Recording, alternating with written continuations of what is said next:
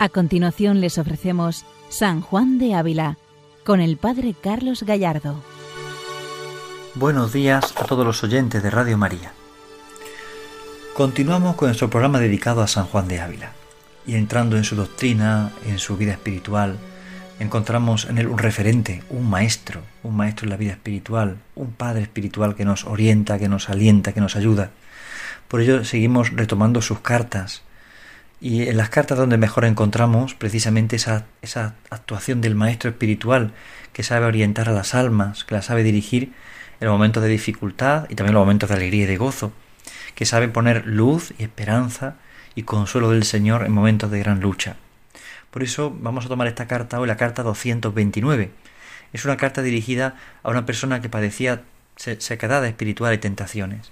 Pero en lugar de leer la carta completa, vamos a hacer como otras veces, sacar de ahí los puntos fundamentales para profundizar en lo que es la sequedad espiritual y el sentido de las tentaciones. Y también veremos algunos remedios que San Juan de Ávila aconseja para la tentación y, cómo hay que estar aprovechando este momento que nos podemos encontrar en la vida espiritual. Por eso, más que leer la carta completa, aunque recomiendo su lectura, la carta 229, vamos a intentar entrar en el tema de la sequedad y la tentación en la vida espiritual de manera breve, pero tomando como fondo esta carta de San Juan de Ávila y sacando, extrayendo, de ella los consejos que él da para la vida espiritual. En primer lugar, conviene tener en cuenta qué es la sequedad en la vida espiritual. ¿Cómo se define la sequedad? Bueno, por los grandes maestros del espíritu explican que la sequedad o la aridez en la vida espiritual es un proceso normal y es una de las grandes dificultades que se encuentran en el ejercicio de la oración, sobre todo en la oración mental. Y la sequedad la podemos entender pues como una cierta impotencia o de gana para producir en la oración actos intelectivos o afectivos. Así, por ejemplo, lo define el padre Rollo Marín. Y esa impotencia a veces tan grande pues que nos vuelve un poco penosa la, la permanencia en la oración. Entonces muchas veces nos desalentamos y abandonamos la oración. Nos sentimos un poco desolados y entonces abandonamos la oración. La sequedad o también la desolación, en términos ignacianos, como San Ignacio la suele denominar, manifiesta esa impotencia, esa desgana en el momento de la oración, en el momento de las cosas de Dios, como que uno se siente como de repente, a lo mejor, ¿no? Pues con cierta desgana. Es cierto que puede tener sus causas y San Juan de Ávila nos explicará un poco a lo mejor las causas de la sequedad en la vida espiritual. Pero también es cierto que Dios la quiere y Dios la aprovecha y la usa para nuestra vida espiritual. Es decir, la sequedad no es mala en sí misma, sino que siempre es como un aviso, una alarma, ¿no? Por ejemplo, cuando una persona tiene una enfermedad, tiene por ejemplo una infección, el cuerpo avisa con fiebre. ¿eh? Cuando nos da la fiebre, eso la fiebre no es la enfermedad en sí misma, sino que es el síntoma o el signo visible de que tenemos una infección. Y, y a ser más grave o menos grave, pero la fiebre nos avisa y nos pone en alerta y el cuerpo reacciona frente a eso. Bien, pues la sequedad no es porque manifieste una enfermedad, porque a veces no la hay. A veces podemos decir que hay una cierta decadencia en la vida espiritual y entonces el Señor eh, nos quita los consuelos y nos deja en sequedad para que nos alentemos. Y otras veces, como lo dirá San Juan de Ávila, es tentación eh, que Dios permite y Dios quiere para que le amemos de verdad. Y le amemos no por los consuelos, sino que le busquemos a Él. Esa frase famosa de Santa Teresa de Jesús, ¿no? No buscar los consuelos de Dios, sino al Dios de los consuelos. Bien, pues teniendo en cuenta esta definición breve de la sequedad, vamos a ver cómo San Juan de Ávila en esta carta 229 aconseja a este discípulo suyo, creo que discípula por, el término en el que habla, veamos cómo, cómo aconseja y cómo va mostrando caminos necesarios. ¿no? Primero conviene caer en la cuenta, y San Juan de lo repite en la carta 229, esta sequedad y tentaciones vísperas son de nuevas mercedes. esa es la primera idea que San Juan de Ávila quiere destacar a esta discípula. Le hace caer en la cuenta de que las sequedades y las tentaciones son vísperas de nuevas mercedes. Es decir, Dios permite la sequedad o la quiere para manifestarnos que vendrán gracias mayores. Es decir, hace falta pasar por la sequedad, hace falta pasar por ahí porque vendrán gracias mayores, pero para llegar a esas gracias mayores conviene pasar por ahí. Por eso dirá el santo en esta carta, no es digno de recibir nuevas gracias quien no gusta de tentaciones y angustias de corazón, ni es razón que nadie guste el dulce panal de la resurrección sin que pase por el vinagre y el de pasión. Que por eso está primero el viernes que el domingo. Es curioso el ejemplo que, el santo usa y con gran verdad, ¿no? O sea, no es digno de recibir nuevas gracias aquel que no pasa antes por las tentaciones y las angustias del corazón. Y todos las pasamos de una forma u otra. Todos pasamos la tentación y la angustia del corazón. Pero eso no es razón que nadie guste del dulce panal de la resurrección si antes no pasa, no prueba la hiel de la pasión. Porque antes, como dice el santo, está el Viernes Santo que el domingo de resurrección. Es necesario pasar por el Viernes Santo para poder llegar al domingo de resurrección. Es necesario pasar por la, sequedad, por la tentación, para llegar a la resurrección. Por esto el santo nos anima y nos hace caer en la cuenta que esta sequedad y tentación que uno puede pasar, vísperas son de nuevas mercedes. Es decir, no tenga miedo porque lo que está pasando ahora mismo es camino de Dios, porque Dios quiere darte grandes gracias. Y como Dios quiere darte grandes gracias, lo quiere hacer así. Lo quiere hacer por medio de este camino lo quiere hacer por medio del camino de la sequedad. Porque es necesario pasar por la hiel y el vinagre de la pasión para poder disfrutar del panal de miel de la resurrección. Esto lo podemos llegar todos a entender. A nivel humano, por ejemplo, este ejemplo lo hemos usado muchas veces, ¿no? Cuando una persona quiere aprobar unas oposiciones, pues no, no se presenta un examen sin haber estudiado y sin sacrificio. Es decir, requiere a veces años de estudio, de sacrificio, de entrega, y después de un tiempo en ese proceso, pues se presenta un examen que, que si se ha esforzado mucho y ha, estudiado con, con, empeño, ha tenido que sacrificar muchas cosas, pero en ese empeño le ha valido después ese aprobar unas posiciones, por ejemplo. ¿no? Si a nivel humano llegamos a entenderlo, también se produce a nivel espiritual, porque en algunos casos, no siempre, pero en algunos casos, la vida espiritual y la vida humana están de la mano, entonces nos hace comprender que el sacrificio tiene siempre su, su fruto, ¿no? Un fruto que a veces vemos o no vemos, no tenemos por qué verlo algunas veces, pero sí produce un fruto. ¿Mm? Por ello es importante caer en la cuenta de este misterio. El misterio de que la tentación y la sequedad son vísperas de nuevas gracias que Dios quiere conceder. Por eso dice el santo, el Señor da bonanza después de la tempestad, para que aprendamos a no vivir en sentimientos, sino en amor y confianza, aunque sea sin sentimientos, que bien puede uno amar a Dios más sin sentirlo a Él ni a su amor que otro que los tenga. Y aquí de nuevo da otra orientación clave en el momento de la sequía de la tentación. El Señor da bonanza después de la tempestad, es decir, tranquilo porque en esta tempestad el Señor da bonanza. Después es un refrán castellano, ¿verdad? Después de la tempestad viene la calma. Pues San Juan de Ávila lo, expresa así. El Señor da bonanza después de la tempestad. ¿Para qué? Pues precisamente para que aprendamos a no vivir en sentimientos, a no vivir los sentimientos, sino en amor y confianza porque muchas veces eh, también en la cultura actual vivimos mucho por los sentimientos, ¿no? Eres lo que sientes. Es un lema que escuchamos hoy en día con mucha frecuencia y no es así. No es así. Los sentimientos se pueden dar en la persona muy encontrados. Una persona puede sentir amor y odio casi al mismo tiempo. Una persona puede sentir rabia y coraje al mismo tiempo gusto y placer. Puede sentirlo en poco momento. Y el sentimiento no puede dominar la actitud, el obrar de una persona porque entonces estaríamos como la veleta que se lleva por el viento y entonces no tendría estabilidad a la hora de hacer frente a las tareas, a las ocupaciones, a la vida y sobre todo al amor. Porque a veces hemos, hemos confundido el amor con el sentimiento. Pensamos que porque sentimos un cierto gusto hacia una cosa ya es amor y cuando se va ese gusto ya lo amamos, ¿no? No es así. El amor es un acto de la voluntad. Evidentemente no estamos en contra del sentimiento, claro que no. Y el santo lo dirá más adelante. Pero no podemos dejar que el sentimiento domine el santo nos insiste en que el amor no es puramente sentimiento, es un acto de la voluntad. Por eso dice, Dios permite esta sequedad, ¿para qué? Para que aprendamos a no vivir en sentimientos, sino en amor y confianza. Aunque sea sin sentimientos. Amor y confianza son actos de la voluntad que deciden. Mi voluntad decide amar, mi voluntad decide confiar.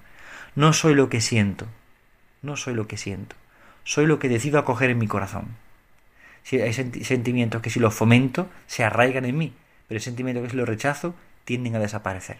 Por tanto, no es el sentimiento, es el amor y la confianza sin sentimientos.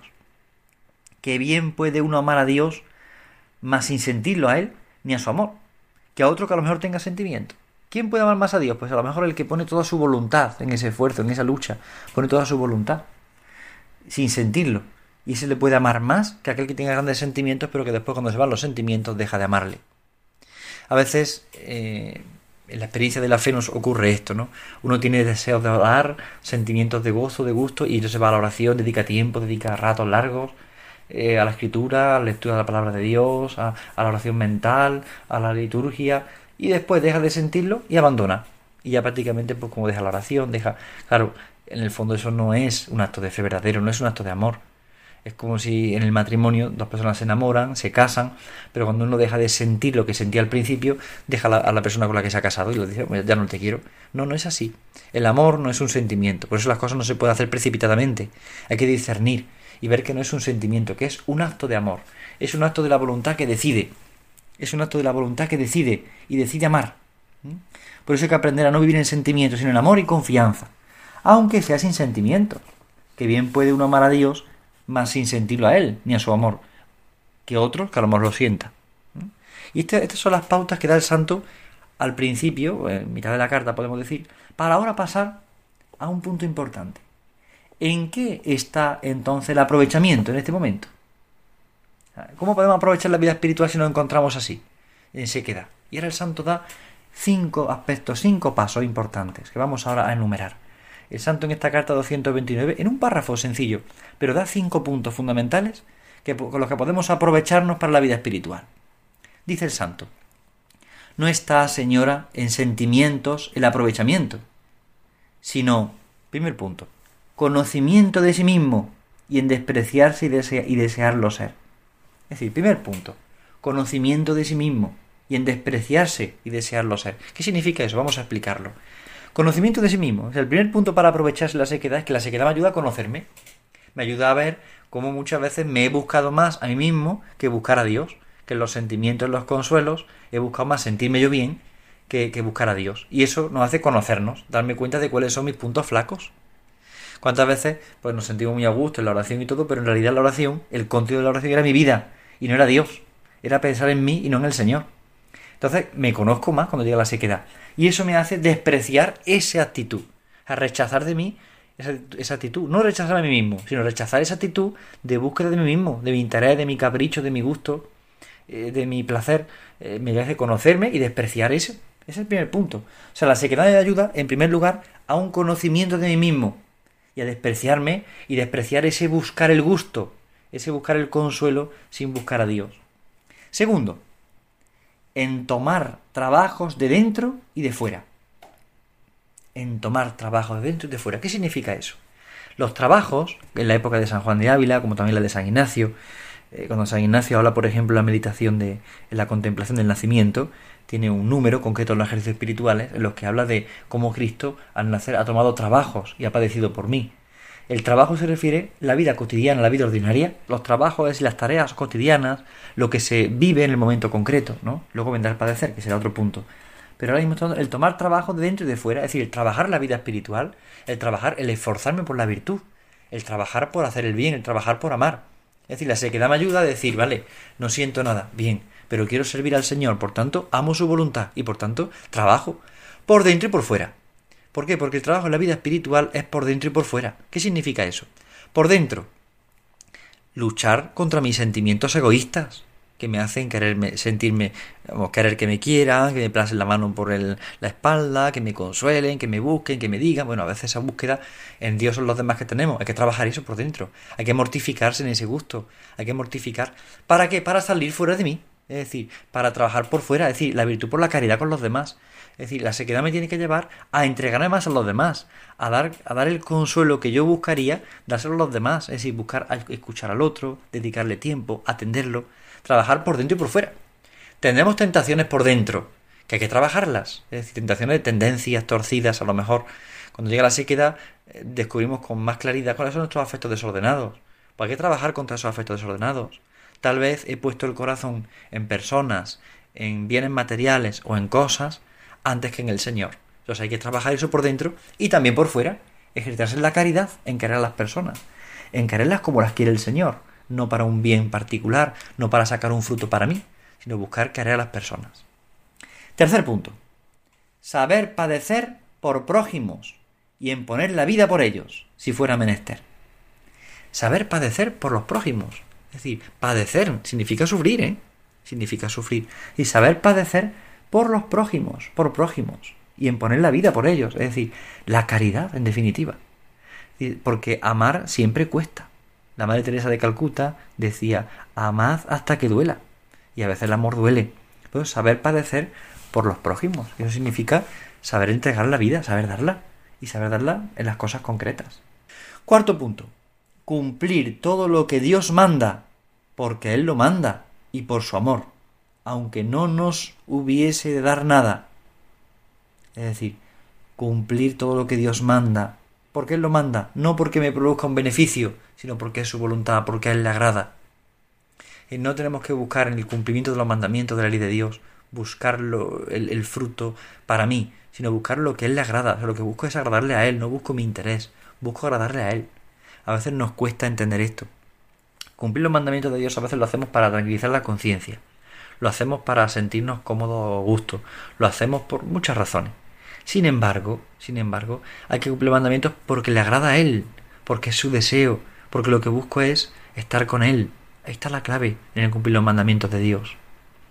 Por ejemplo, en el, en el Evangelio del joven rico, encontramos como este joven le pregunta al Señor, bueno, Señor, ¿qué tengo que hacer para alcanzar la vida eterna?